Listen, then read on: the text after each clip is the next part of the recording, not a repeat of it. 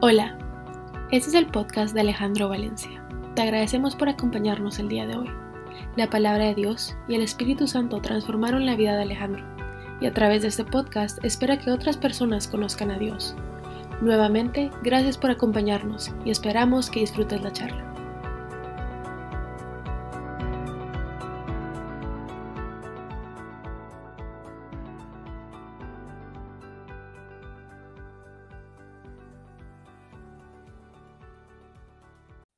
Muchas gracias. Realmente eh, estaba pensando qué alabanzas pongo.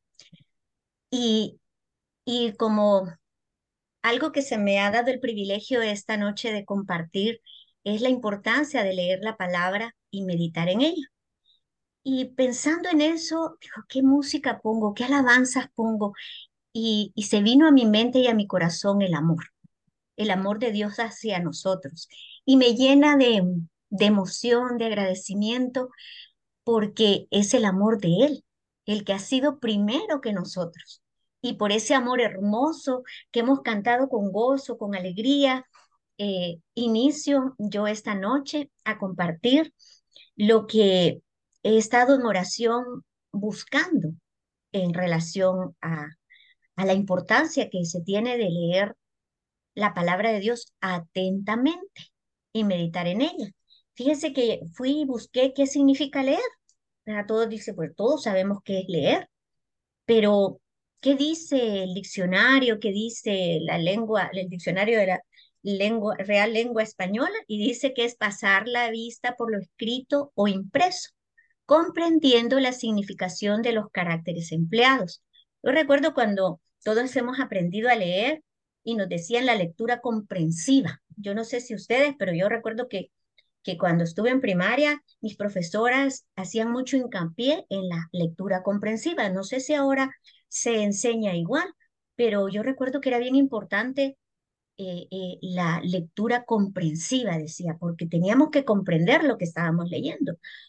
Pero también dice qué significa la palabra meditar.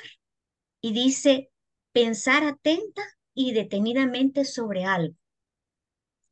Y eso ya va un poco más allá de comprenderla, porque yo puedo, eh, en lectura comprensiva, como, como a mí me lo enseñaron, era yo, y como todos lo sabemos, leemos y comprendemos.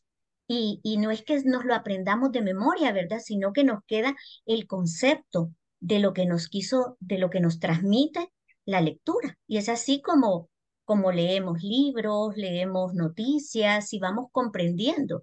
Pero meditar va más allá de una lectura comprensiva. Y dice, en un concepto amplio, podríamos tratar, pensar que se trata de, algo complicado, de, de, como un ritual, en el caso que estamos hablando de leer y leer atentamente la palabra y meditar en ella. Entonces, cualquiera, yo, y yo lo he pensado también, yo lo he pensado también como que, eh, y yo no sé ustedes, pero en, esa, en ese anhelo que hay en mi corazón de, de poder tener esa comunicación con, con el Espíritu Santo y poder eh, escucharlo, a, mí se me, se me ha vuelto así un poco de, Señor, quiero escucharte, Señor, quiero escucharte. Entonces, he, he oído o he leído eh, como fórmula, digamos, ¿verdad? Entra a su habitación. Este, tengo una amiga que incluso dice ella de que, que ella entra a su habitación, pone una velita para que haya aromática, para que haya ambiente, eh, escucha alabanza y dice, dice ella, mi amiga, y antes dice de abrir la palabra de Dios, voy y me lavo las manos. Y yo cual día que le escuché dije, pues, pues será así que la leo y la medito.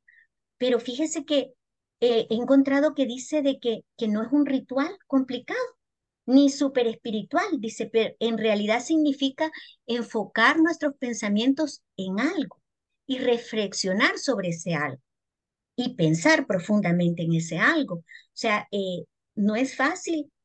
Eh, yo estoy aprendiendo a hacerlo porque pues todos estamos en aprendizaje, no importa la edad que tengamos. Tengo otra amiga que también dice de que somos obras sin terminar en las manos del alfarero, ¿verdad? No, no, siempre estamos aprendiendo, siempre estamos en cambios, pero ¿cómo aprendemos y cómo nos sometemos a esos cambios? Hay dos verbos aquí. Y son verbos, son acciones, leer y meditar. Y yo meditando en los verbos, estaba pensando, son acciones, son verbos, son eh, movimientos, ¿verdad? Eh, eh, de nuestros ojitos al leer y al meditar es nuestro pensamiento, son acciones. Y los verbos están sujetos a la voluntad, no son espontáneos. Si yo digo voy a correr, tomo la decisión de correr y le doy a, mi cerebro, le da las órdenes a, mi cuerpo a que corra, ¿verdad? Y se prepara, yo no sé mucho de, de, de, anatomía, pero yo entiendo que se preparan los músculos, los huesos y todo porque yo he, tomado la decisión de correr o de subir en bicicleta, mantener el equilibrio. Igual es esto. Es una decisión. Voy a leer detenidamente y voy a meditar. Ahí van dos verbos y van dos decisiones, porque igual yo empecé el año pasado, dije, voy a leer la Biblia en un año tome una decisión. Pero resulta de que no la terminé en un año, porque yo empezaba a leer al principio como eh, ponerme en meta, voy a leerla. Y pues no, no, no lo, no lo logré porque entonces empecé a meditarla y, ya, no, ya no la terminé en un año, eh, porque empecé a meditarla. Y fíjense que dice, eh, teniendo este concepto claro, podemos meditar sobre cualquier cosa, un capítulo de un libro. Eh, yo tengo, este, soy lectura, además de comprensiva, que me enseñaron cuando estaba aprendiendo a leer, tengo lectura compulsiva. O sea, empiezo a leer y me entra la ansiedad y ya empiezo como, lo empecé, tengo que terminar. Entonces me entra la compulsiva. Pero eh, aquí dice que debo de meditar como para poder asimilar más lo que estoy leyendo. Y, y dice que podemos leer eh, un libro, ¿verdad? El capítulo de un libro. Podemos eh, leer incluso las instrucciones de uso de algún artículo o producto, las instrucciones de cómo hacer funcionar un aparato o los ingredientes de una receta. Estamos meditando vuelvo y le digo, por esa compulsión que, que tengo de, de que hay que hacer las cosas rápido, leo eh, así como, como, bueno, aquí empieza a decir esto, pero ¿dónde está la instrucción? Y uh, me voy pasando a la instrucción. Ya no medité, sino que fui a buscar eh, lo que yo pienso que me va a servir para poder entender cómo funciona el nuevo aparato de teléfono que me han dado. Y lo que me pasa es que tengo que ir buscando a mis hijos para que me expliquen lo que no tuve la decisión, porque la decisión la tengo yo, de leer detenidamente el manual y meditar en él. Y, y lo mismo nos pasa en este caso que estamos hablando de la importancia de leer la palabra de Dios atentamente y meditar en ella, es decir, leer y meditar lo que está escrito en la Biblia. Fíjense que quiero compartir con ustedes vivencias y pensamientos mientras oraba para que el Espíritu Santo guiara cada palabra que esta noche va a salir de mi boca porque no, no, no son mis ideas, quiero que sea el Espíritu Santo.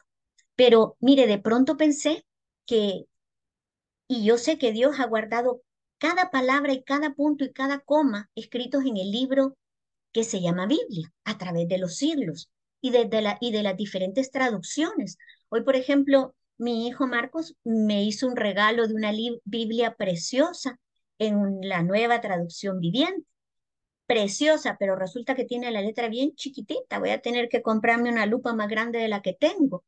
Pero eh, a pesar de las traducciones, lo que meditamos en ella no cambia, su esencia no ha cambiado. Y, y fíjese que ahí me doy cuenta de que la palabra de Dios a la cual hoy, en el nombre de Jesús, quiero que quede en sus corazones y en sus mentes el anhelo de leerla detenidamente y meditarla, ya no como decir, eh, la voy a terminar en, que está bien, ¿verdad? Que está bien ponernos metas, porque si no, pues no, no avanzamos, no. si no vemos un final o a dónde vamos a llegar.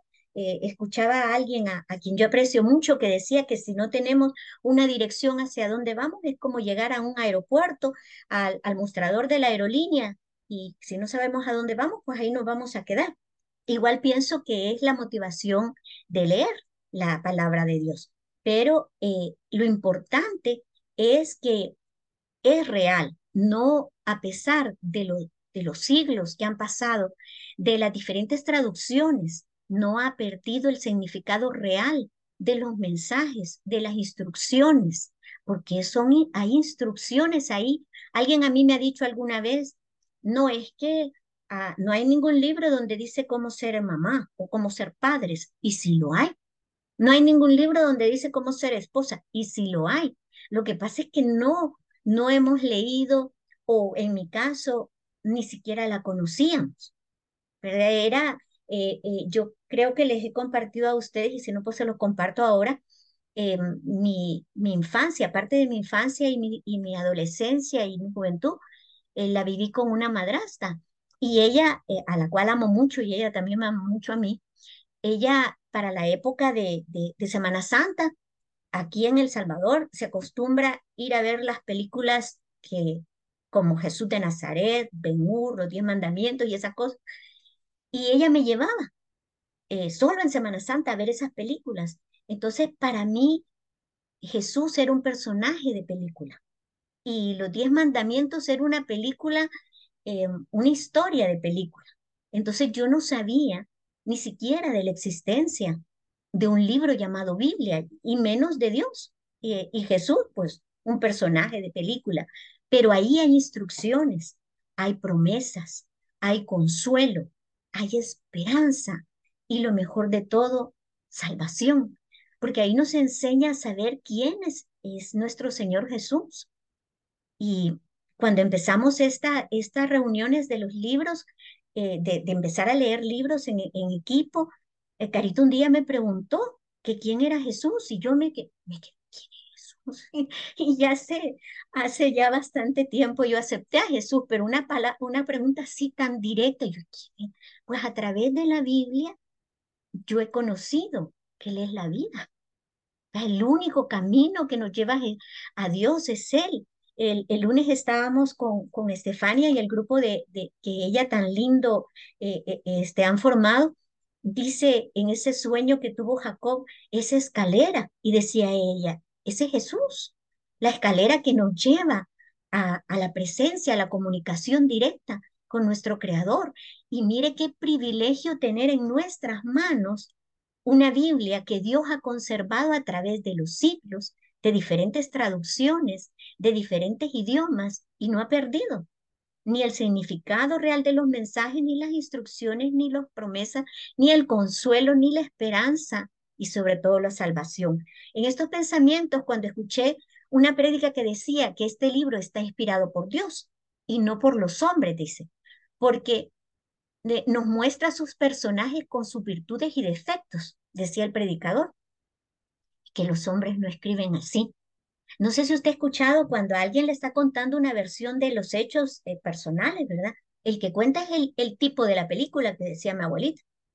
Yo cuento a mi favor y generalmente hasta la historia la han contado así. Cuando la cuenta el vencedor, los malos son los vencidos, pero cuando la cuenta el vencido, los malos son los vencedores. No se ve todo el panorama, pero en la palabra de Dios vemos eh, estábamos estudiando Génesis, ahí la historia de Jacob, que es la que tengo más reciente, vemos a un hombre con un montón de deficiencias, mentiroso, eh, este, me, mentía con todos los dientes, que dice mi abuelita, le estaba hablando su papá, eh, agonizando para darle la bendición y él mentía. Entonces uno ve personajes con los cuales se puede identificar también nuestras debilidades, porque cuántas veces eh, yo he mentido. Y antes mentía, no he sido mentir, en eso no he sido compulsiva, porque hay gente que es mentirosa compulsiva. Yo no, era por conveniencia, ¿verdad? No quiero salir tan mal en esto y toca hacer una mentira. Me acuerdo que cuando empecé a trabajar con Alejandro Valencia, eh, se nos había quedado un camión en problemado en frontera por documentos, porque empezábamos a conocer la operación. Y yo con toda la mentira, le dije al cliente, el camión tiene perfectos mecánicos y no sé cuándo va a poder pasar. Pero este mismo cliente no se quedó solo con hablar conmigo, habló con Alejandro y Alejandro le dijo la verdad. Entonces yo quedé como mentirosa. Y además de eso, Alejandro me llamó y me dio una regañada y me dijo, aquí en esta empresa no se miente. Y desde entonces yo ya empecé a, a no mentir.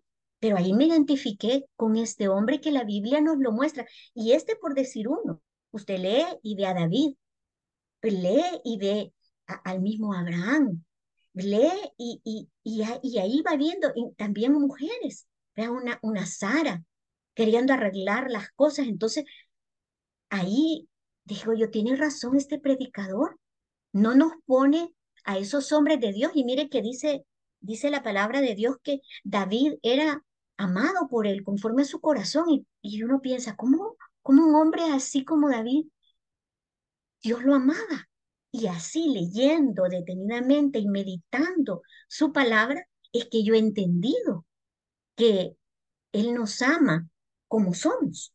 Y en el proceso, que a veces es más duro, a veces es menos, bueno, casi siempre es duro, porque es ahí donde sacamos, desplegamos las, las cualidades que Dios nos ha dado, pero sobre todo aprendemos a depender de Él, de su amor, como empezamos esta noche cantando de ese amor inagotable, de ese amor que me hace caminar sobre las aguas.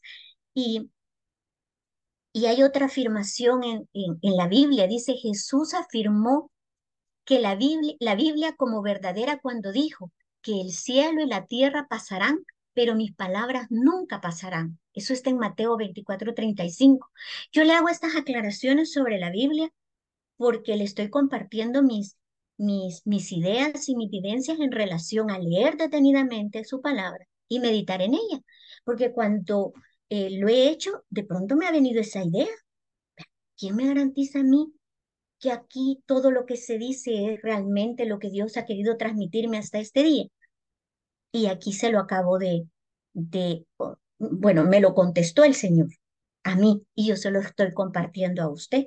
Fíjese que dice que la meditación en la palabra de Dios es una práctica espiritual que puede tener muchos beneficios. Y yo escuchaba el, eh, el, miércoles pasado al hermano Juan Carlos que nos estaba compartiendo algunas estadísticas y yo ya había escuchado y a muchas personas le he oído decir, cuando yo dejo un día de leer la palabra de Dios, me, me comporto de esta manera. Un día de estos vi hasta un meme con perritos, eh, eh, poniendo las caras de los perritos que, que el, un día no la leo y ya tengo mala cara, dos días, una semana sin leer, el perrito ya está que muerde. Y, y nosotros también, al dejar de, de tener esa cercanía con el Señor diaria, porque fíjese que esto es un alimento espiritual. Mire, dice, y es una medicina. También lo dice en su palabra, que eh, su palabra es medicina a nosotros. También dice de que como entra a nuestro corazón, hermosea nuestro rostro. Yo le decía a Estefania que el miércoles que ella compartió la palabra, yo estaba fascinada, la miraba fascinada porque yo veía sus ojos brillar, su cara resplandecer y veía esa emoción y veía eh, que eso no se puede fingir, eso es que se, que se está viviendo y eso lo hace la palabra. Mire, dice, es una práctica espiritual que puede tener muchos beneficios. La meditación ayuda a calmar la mente y el alma, disminuye la ansiedad, reduce el estrés y genera paz. Yo aquí tengo pegados en mi pared y eso también lo aprendí aquí en el grupo. Cuando Alejandro y Adriana estaban pasando la situación complicada al principio de Mariana, yo me acuerdo que Adriana, y ya lo he compartido también aquí, dijo, miren mi decoración. Y yo vi que estaba pegando en la pared versículos bíblicos. Y, yo dije, yo voy a hacer lo mismo. Y aquí los tengo pegados. Y cuando eh, mi mente y mi alma se alborotan, empiezo a meditar en esas palabras, en esos versículos y en esas promesas que tengo aquí. Y se me, disminuye la ansiedad, me reduce el estrés y esa paz que sobrepasa todo entendimiento, guarda mi corazón en Cristo Jesús. Se lo comparto porque lo he vivido. Dice también que la Biblia es la palabra de Dios y, la, y y leerla nos acerca a Él, fortaleciendo nuestra relación con Dios. Mire, yo en eso he estado pensando, ¿cómo, cómo podemos eh, entender algo así? Porque pues no lo vemos, ¿verdad? Pero escuché por ahí que dice El aire tampoco lo vemos, pero si yo dejo de respirar, me muero. Ahí estaba también viendo un ejercicio de unas personas que entran a una piscina y les empiezan a contar el tiempo que soportan bajo el agua. Ahí ven el agua, el aire no, pero, pero si dejamos de respirar morimos. Y así es nuestra relación con Dios. Dice que la Biblia nos enseña cómo vivir una vida justa y moralmente recta. Y nos consuela y da esperanza en tiempos difíciles. Otra vez con la mentira, que es como que lo más fácil, ¿verdad? Eh, yo allá por el 2016 fui a visitar a mi mamá y pues ella tiene eh, su esposo. Y, y, el esposo, estaban ellos en aquel entonces discutiendo de que pues él le mentía a mi mami y él dice, no, que son mentiritas este, piadosas, ¿no? Son hasta de colores, son blancas. Pero yo ya había leído de que, así como dicen los abogados, que está tipificada la mentira en ahí como no matarás, o sea, tan grave como matar, tan grave como adulterar, tan grave como fornicar, tan grave como robar. Entonces, cuando uno va leyendo, pues se va dando cuenta lo que realmente no le agrada al Señor. Y leyendo su palabra es como lo conocemos. Y si lo hacemos a diario, es como las relaciones, ¿verdad? Eh, nosotros llevamos años viéndonos a través de esta pantalla y, y con algunas eh, en los grupitos más pequeños, pero todos, todos en nuestra etapa de la vida estamos relacionándonos con personas con las cuales empezamos a tratarlas más frecuente y empezamos a conocerle, que le gusta, que no le gusta, y así es Dios. Él, hay muchas cosas que le agrada, dice que, que es como un perfume que sube a Él nuestras oraciones, nuestra obediencia, le agrada. Pero yo también estoy leyendo Jeremías y, y a mí, mire, se me cae la queratina, me acelera el corazón cuando yo veo que Él está molesto de ver a su pueblo eh, necio, que no hace caso. Entonces, porque entiendo que en esos tiempos pues no estaba la Biblia, habían como rollos y la gente a veces no la leía, pero nosotros tenemos esa bendición de poderla leer detenidamente y meditar en ella. Dice de que, que nos dé esperanza en tiempos difíciles. El Salmo 1 es un buen ejemplo de la importancia de meditar la palabra de Dios. En este salmo se nos enseña que la meditación en la palabra de Dios nos lleva a ser hombres y mujeres piadosos y felices, no por las circunstancias, sino por esa relación que tenemos con Dios. La meditación en la palabra de Dios es un ejercicio diario que nos permite conocer a Dios y a su verdad y nos ayuda a vivir. Eso está en el Salmo. También tengo el Salmo 119, 97, 105, que también eh, nos, nos habla de eso. Fíjese que, que yo tenía aquí apartaditos los, los salmos, el 119, le voy a leer rapidito lo que dice por el tiempo, porque yo pues me, me, me, ¿cómo le digo? No es que me emociono, sí, me emociono, me entusiasmo, hasta se me suben los colores. Mire, dice en el, en el 119, 97, dice, dice aquí, oh, cuánto amo tus enseñanzas y pienso en ellas todo el día.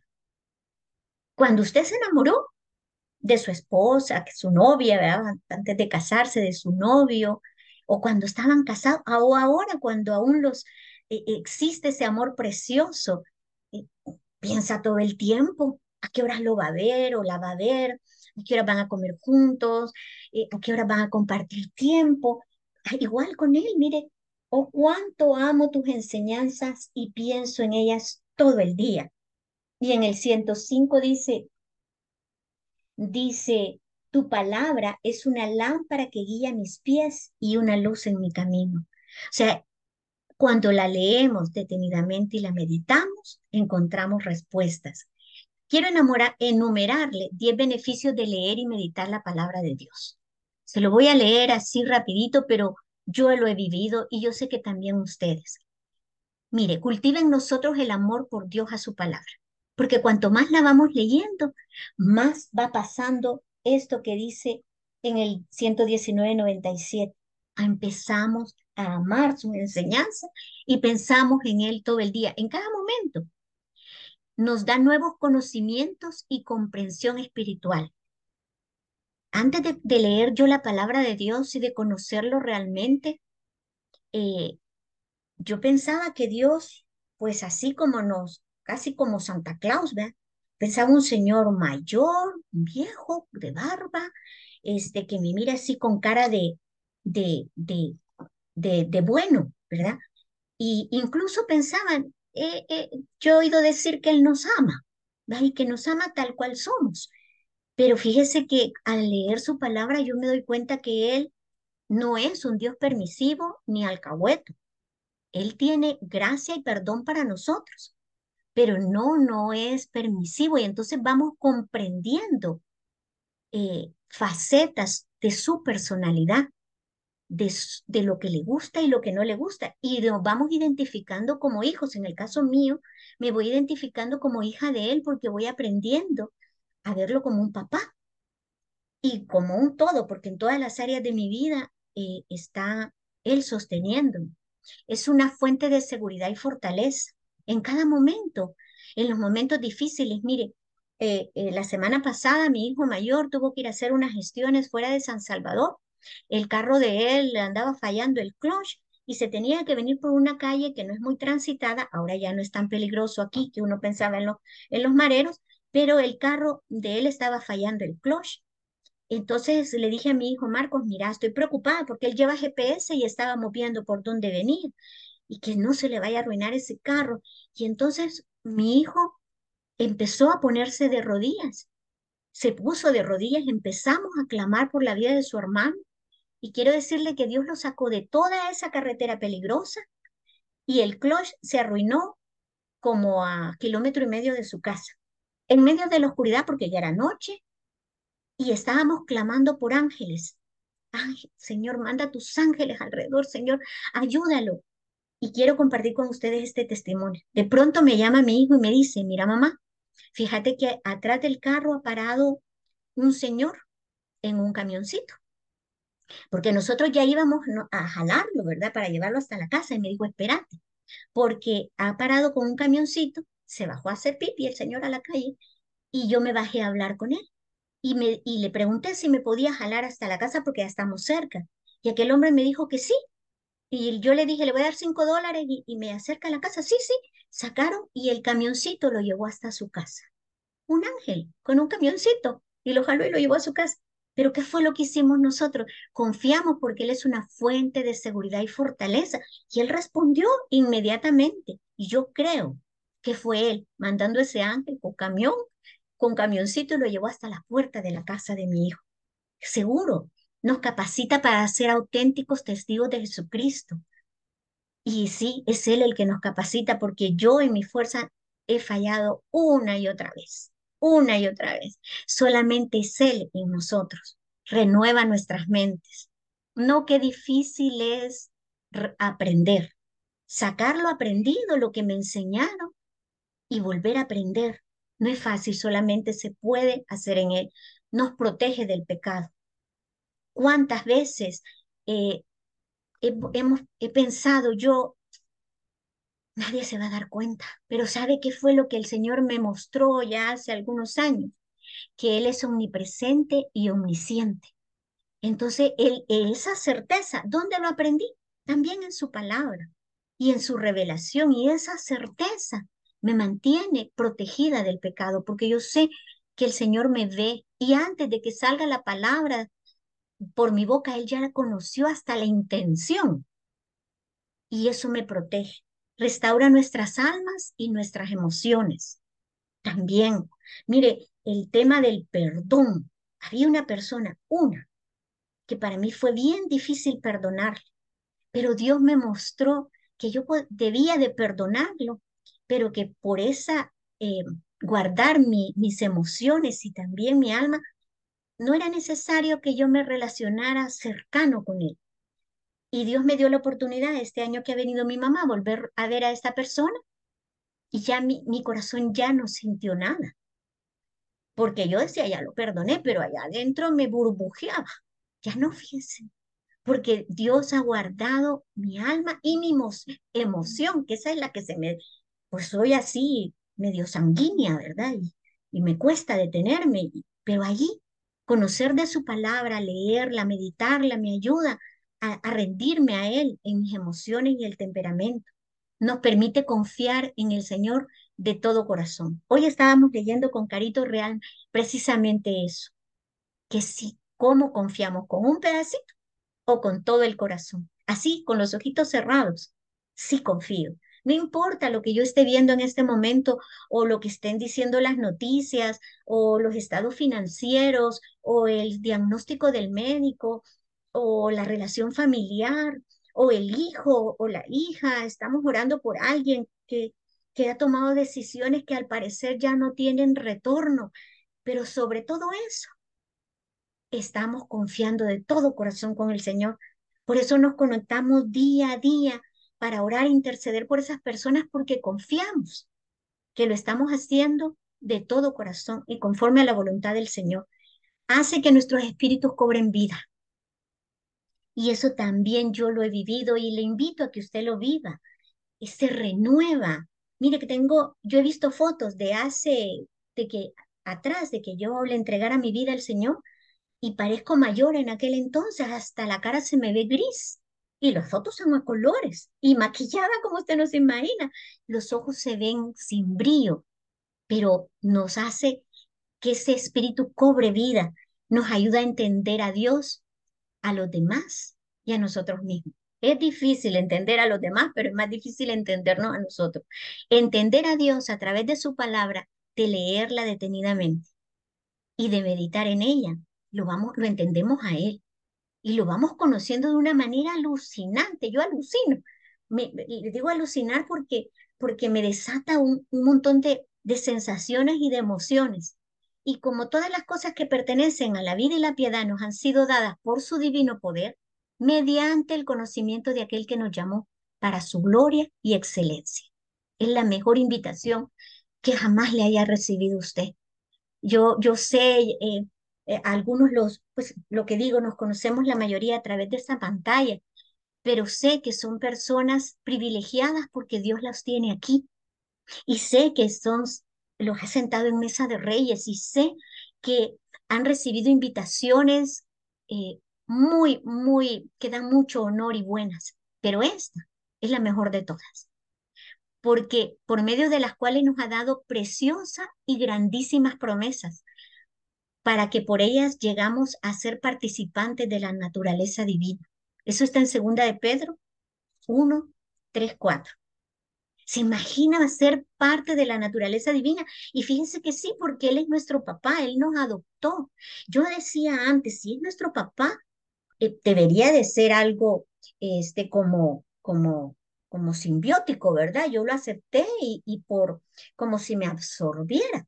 Pero fíjese que leyendo y analizando y, y meditando en su palabra, soy parte de su familia porque Él me adoptó a través de la preciosa sangre de nuestro Señor Jesús, que Él murió en esa cruz para que yo pudiera aceptarlo como mi Señor y Salvador personal y a través de eso ser hija de Dios, nacer de nuevo.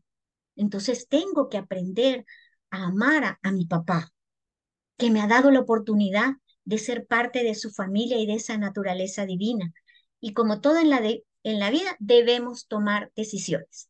Elegir qué hacer con nuestro tiempo, con nuestra mente, con nuestro cuerpo, nuestra alimentación, nuestras relaciones familiares, laborales, empresariales. Pero lo más importante es tomar la decisión qué hacer con nuestra relación con Dios, nuestro Señor Jesús y el Espíritu Santo. ¿Qué hacer cada día de nuestra vida terrenal y qué hacer para nuestra vida eterna. Eh, a mí, bueno, otra vez les comparto, a mí gusta leer y una de las cosas que me gusta es la historia. Y cuando uno ve para atrás, dice, pero eso fue hace 200 años, eso fue hace 300 años, bueno, de, Jesús, ¿verdad? Eh, que, que, partió la historia en, Dios, en dos, antes de Cristo y después de Cristo, hace más de 2000 años, 2023 años. ¿Y cuánto podemos llegar a vivir nosotros con buena salud, con, con todo y, y, por la voluntad de Dios. Conocí una señora que tenía 103 o 105 años. No se acordaba que le habían dado de desayunar y que la habían bañado. pero sí se acordaba lo que había hecho cuando tenía 20, 25 años. O sea, somos un suspiro y también lo dice su palabra. Entonces, ese tiempo que para nosotros puede ser largo, pero en la palabra de Dios también, un año como mil, mil y mil como, ¿cómo es? Un día como mil años y mil años como un día. Él es, él, para él no, no hay tiempo, porque es de él. Y es ahí donde vamos a tomar la decisión. ¿Cómo? Y esta es una pregunta que yo me hago y se la comparto a usted. ¿Cómo amaremos, respetaremos, adoraremos y creeremos y confiaremos en quien no conocemos? Si yo me presento a la casa de alguno de ustedes, le toco la puerta y le digo, mire, soy Lupita, estoy segura que me la abre. Pero antes de conocernos aquí, llego y le digo, mire, soy. ¿Y usted quién es? No me conoce, ¿verdad? Pues igual, ¿cómo vamos a amar a ese Dios y nos ha dejado su palabra? Y esta es la decisión que yo le invito, esa invitación, la mejor invitación que hayamos recibido, leer la palabra de Dios atentamente y meditar en ella. En el Salmo que ya lo leímos, 119, 105, tu palabra es una lámpara a mis pies una luz en mi sendero. Todas las decisiones, todos los caminos. Hablábamos también de, de que en el, cuando leemos su palabra, los ángeles eh, llegas, les hablan en sueños o se han presentado. Le acabo de contar de ese ángel que Dios mandó a, a, mi hijo con un camioncito para jalar. Eh, igual yo a veces le he preguntado, Señor, ¿qué hago? ¿Lo he puesto en el grupo de oración? Y de pronto no ha pasado nada. La respuesta es no. Pero a través de su palabra he aprendido a que su palabra guíe mi camino, mi sendero, mis decisiones, mis pensamientos. Y hay algo que me encanta, y yo quiero compartírselo antes de, cerrar, que ya, ya me queda poquito. Ezequiel 3.1.3 dice, la voz me dijo, hijo de hombre, come lo que te doy, cómete este rollo. Luego ve y transmite el mensaje a los israelitas. Así que abrí la boca y él me dio a comer el rollo. Llénate el estómago con esto, me dijo. Al comerlo sentí un sabor tan dulce como la miel. Eso es lo que le invito a que disfrute, ese sabor tan dulce. Y aquí hay algunos pasos que podrían ayudar a empezar a meditar en la palabra de Dios. Todos tenemos una forma diferente de hacerlo porque eh, cada uno tiene nuestra propia personalidad. Como le digo mi amiga, ella pone música, una velita, se lava las manos. Ella, ella, esa es su forma de acercarse. Pero aquí hay algo que dice, mire, elija un tema, dice, un tema que le interese o que necesite trabajar en su vida. ¿Qué es lo que le preocupa? El trabajo, la salud, el esposo, lo que sea, cualquier cosa. Desde la paciencia hasta la gratitud, dice. Una vez que haya elegido el tema, busque versículos en la Biblia que hablen sobre ese tema y va a encontrar, bueno, uno se sorprende, lee el versículo varias veces para entender su significado. Si no está seguro de lo que significa, búsquelo en un diccionario o busque ayuda con su pastor, con, con quien esté llevando esa comunión. Reflexione sobre el versículo. Piense en cómo el versículo se aplica a mi vida, cómo puedo aplicarlo y cómo puedo vivirlo a diario. Orar. Hable con Dios sobre todo lo aprendido y sobre las dudas y sobre, pídale que, que le ayude a aplicar lo que he aprendido en mi vida diaria. Y repita este proceso con otros versículos que hablen sobre el mismo tema. Cuanto más medite la palabra de Dios, más cerca estará, estaremos de Él y más transformará nuestra vida. Y el hermano Juan Carlos nos compartió el miércoles pasado esas estadísticas que son reales. Pruébelo. Le invito a que lo pruebe. No me crea. Vívalo. Practíquelo. Y, y yo sé que pronto estos micrófonos se pueden abrir en cualquier momento para que ustedes puedan compartir esos testimonios que van a suceder en el momento en que tomemos esa decisión. Así que esto era lo que Dios puso en mi corazón. He orado mucho, me siento agradecida con Dios. Así que voy a pedirle pues al hermano Juan Carlos que, que nos cierre en oración porque yo estoy como así muy emocionada para, para poder orar. Gracias, hermana Lupita, muy edificante. Padre, te damos gracias, Señor, por esta palabra, Señor, nacida en un corazón puro, Señor, que ha fluido, Padre, para que caiga en una tierra, Señor, una tierra fértil, Señor, para que demos mucho fruto, Señor. Que nos deleitemos, Señor, en esto que tú nos has regalado, tu palabra, tu palabra es verdad, tu palabra trae sabiduría, trae entendimiento, trae revelación, Señor.